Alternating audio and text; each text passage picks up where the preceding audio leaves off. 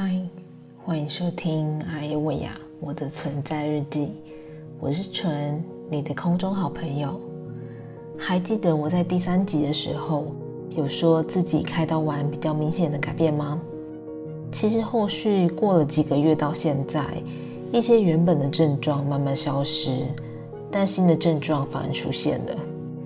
先说慢慢消失的症状好了。原本那种被放大的听觉和味觉，不知道在哪一天就默默变得好像可以接受了。从原本只吃原形食物，到现在我开始可以吃一些正常的东西。虽然可能离吃麻辣锅有段距离，但我已经可以吃旁边加过水的昆布锅了。之前听觉放大时，我爸妈可能在家都要蹑手蹑脚的做事。现在就正常很多。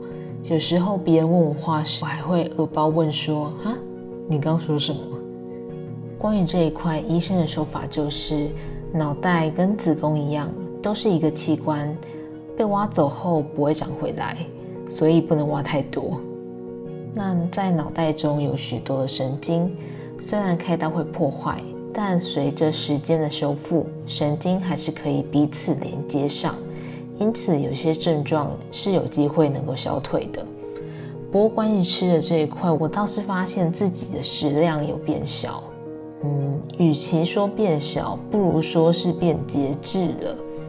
很少有嘴馋的时候，吃饱了就不会再继续吃。食量的话，就是过去的四分之一。所以现在我就算没有接受治疗，体型也是在稳定缩小中。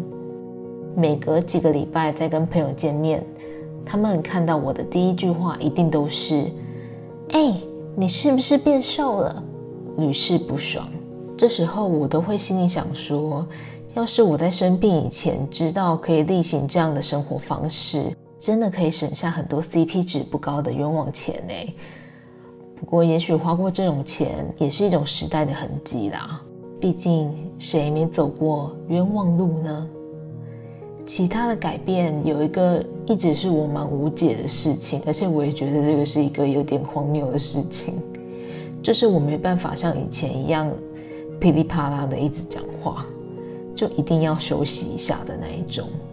通常我会有一个隐形的说话扣打，当扣打用完时，我会有一个很特殊的症状，就是我会本能的很想吞口水，但在控制吞咽的这一块。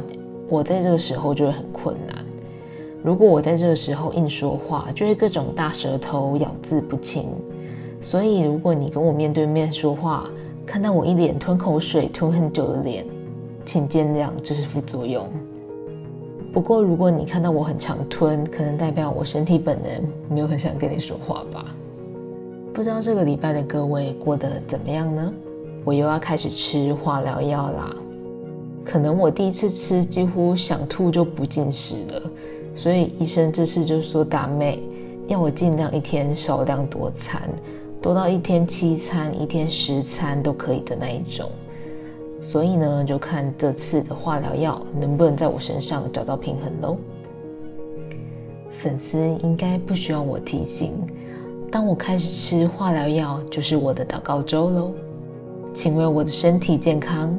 好食欲，好体力，守望祷告，祝大家都有美好的一周，爱你们，拜。